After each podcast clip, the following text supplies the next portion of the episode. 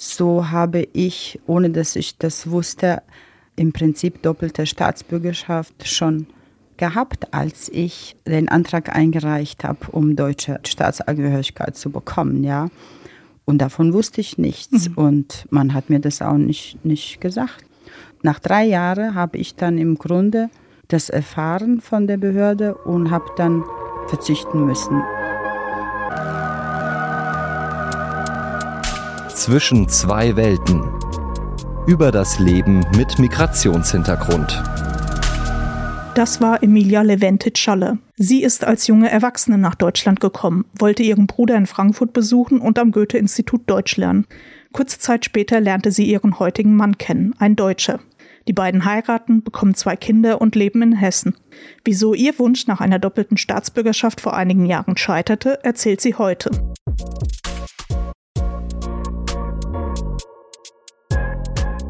Mein Name ist Anita Plage. Emilia und mich verbinden die kroatischen Wurzeln. Kennengelernt habe ich sie aber erst durch die Arbeit an dieser Serie. Wieso wurde ihr Antrag auf eine doppelte Staatsbürgerschaft abgelehnt, obwohl kroatische Staatsbürger als EU-Mitglieder ein Recht auf die doppelte Staatsbürgerschaft haben? Ja, das ist eine ganz lange Geschichte. Das ist auch der Grund, warum ich unbedingt hier mitmachen wollte einfach auch meine Erfahrung zu erzählen. Ja, es fängt damit an, dass ich in Mostar geboren bin und das gehört ja heute nicht zu Kroatien, das wissen wir beide, aber die meisten Menschen wissen das nicht, ja. So habe ich, ohne dass ich das wusste, im Prinzip doppelte Staatsbürgerschaft schon gehabt, als ich den Antrag eingereicht habe, um deutsche Staatsangehörigkeit zu bekommen, ja. Und davon wusste ich nichts mhm. und man hat mir das auch nicht, nicht gesagt, ja. Nach drei Jahren habe ich dann im Grunde das erfahren von der Behörde und habe dann verzichten müssen, weil das ja nicht geht. Ich muss ja im Prinzip eine von den beiden, also ich nenne es jetzt mal Bosnisch und Kroatisch, eine muss ich ja abgeben, um die Deutsch zu bekommen. Leuchtet ja einem ja. ein. Aber ich habe das nicht gewusst und ich wunderte mich sehr, dass man mir das von Anfang an nicht gesagt hat, als man meinen Geburtsort gesehen hat. Musste jeder wissen, der dort arbeitet, dachte ich, man arbeitet in einer Behörde und man sieht, okay, diese Frau ist in Mostar geboren. Also sie hat ganz sicher schon automatisch die bosnische, sage ich jetzt mal, Staatsbürgerschaft. Da mussten wir mal nachhaken, ja. Und bin so ein bisschen blauäugig in diese Geschichte hineingegangen, weil ich dachte, ja, das ist schon so richtig, ja. Ich habe dann selber mich informiert, habe dann in Berlin bei bosnisch-herzegowinischer äh, Botschaft angerufen und so habe ich im Grunde erfahren, dass ich erstmal diese Angehörigkeit abgeben müsste. Dafür musste ich aber nach Mostar natürlich fahren und dort im Prinzip diese Staatsbürgerschaft erstmal ähm, ab, nee, erstmal beantragen. Das ist ein bosnischer Sonderfall. Das heißt, du hattest die zwar rein formell auf dem mhm. Papier, dir war das aber nicht mal bewusst, dass mhm. du sie mhm. hast. Genau. Und wenn du den Pass hättest haben wollen, hättest du nach Mostar fahren müssen und ihn tatsächlich beantragen. So ist das. Und ja. dann hat er zu mir gesagt, dann, das dauert ein paar Tage, bis ein Pass ausgestellt ist und nicht mehr, oder diese, ich weiß nicht, Bescheinigung, wie auch immer, wissen wir ja auch. Ich meine, hier, wenn man hier einen Pass beantragt, also im Deutschen, das dauert auch ein paar Wochen, ja. ja. So, und dann müsste ich damit nach Berlin, aber geht nur in Berlin, weil dort gibt es ja nur Botschaft anscheinend, um die im Prinzip wieder abgeben. Hm. Ja, so, dass ich dann frei wäre für die doppelte Staatsbürgerschaft, in diesem Fall dann Deutsch. Und ich dachte mir, das ist alles ein Witz, ja. ja. Das war Pandemie gerade. Ich habe gesagt, ich fahre jetzt nicht nach Mostar und mache so einen Aufwand. Also unglaublich, ja. Also ich war natürlich mega enttäuscht, dass man mir diese Information im Vorfeld halt nicht gesagt hat. Mhm. Ja. Also wirklich absolut etwas, was ich mir habe im Vorfeld nicht vorstellen können. Mhm. Ja. Ich dachte mir, das müssen irgendwie Leute auch erfahren, ja. ja. Emilias Fall ist sicher ein besonderer. Doch zeigt er exemplarisch, dass es eben doch nicht so einfach ist, die doppelte Staatsbürgerschaft zu bekommen, wie viele denken. Wie war euer Weg zur doppelten Staatsbürgerschaft? Oder ist das für euch gar keine Option? Erzählt uns eure Geschichte und schreibt uns an audio.vrm.de.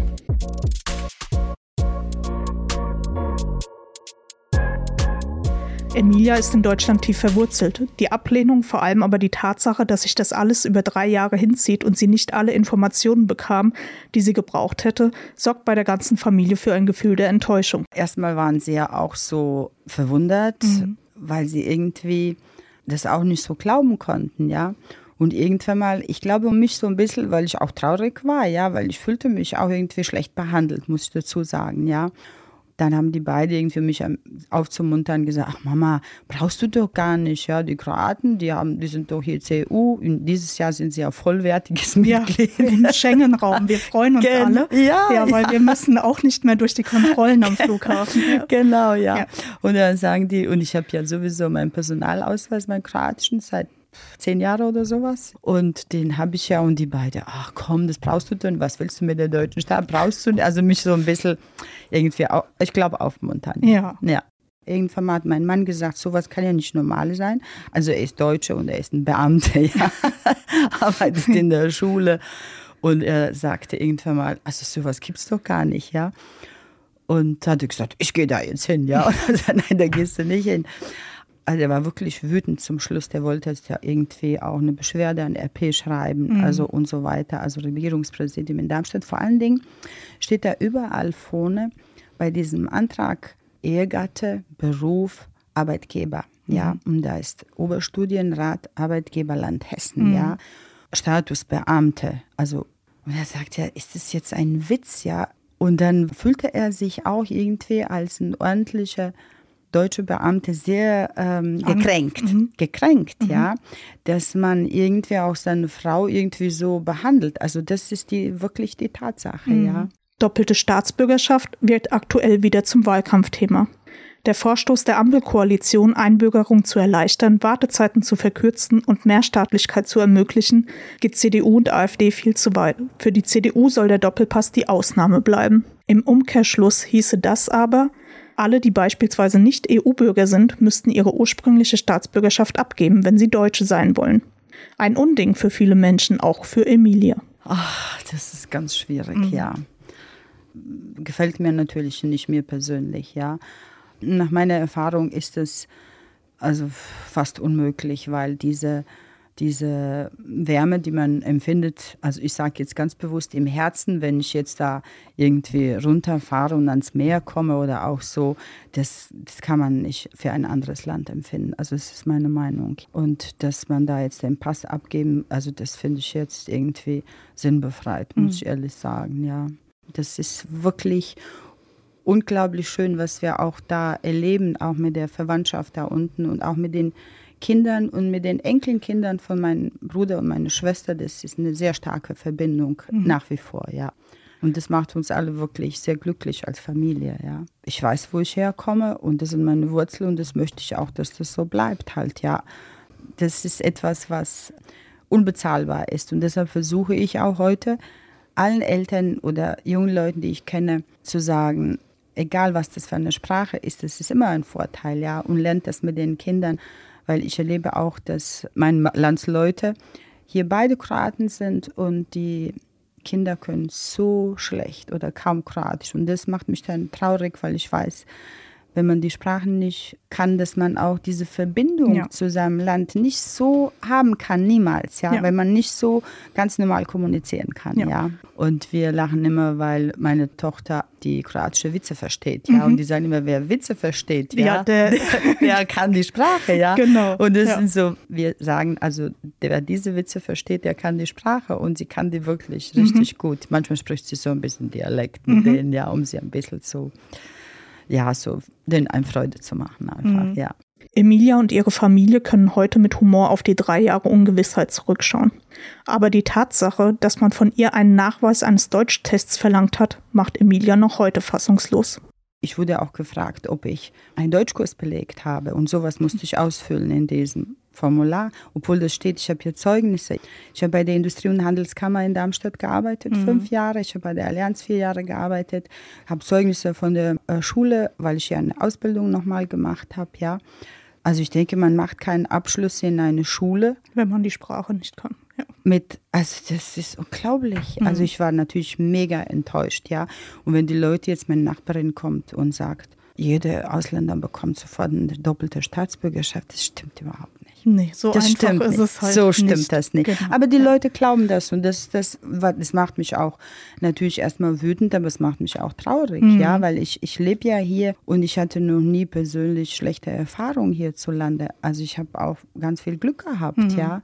Und ich habe gerade die Tage in der Zeitung, in der Tageszeitung bei uns gelesen, dass zum Beispiel in Darmstadt, also ich kann nur darüber berichten, ähm, dass da Ausländerbehörde so unterbesetzt ist, personell, dass die Anträge von eingereisten äh, Menschen bis zu einem Jahr dauern, bis die gearbeitet werden.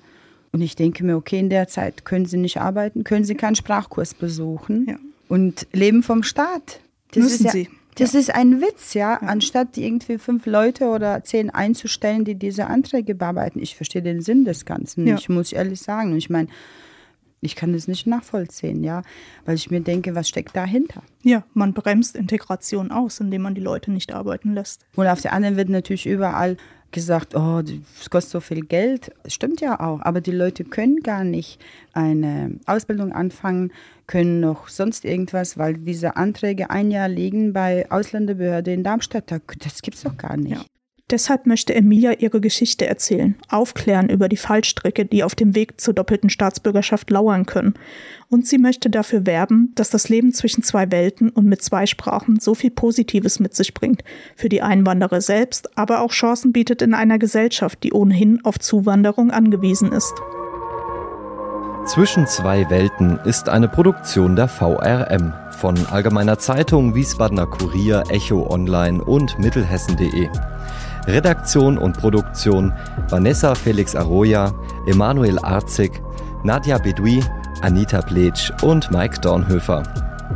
Ihr erreicht uns per Mail an audio.vrm.de.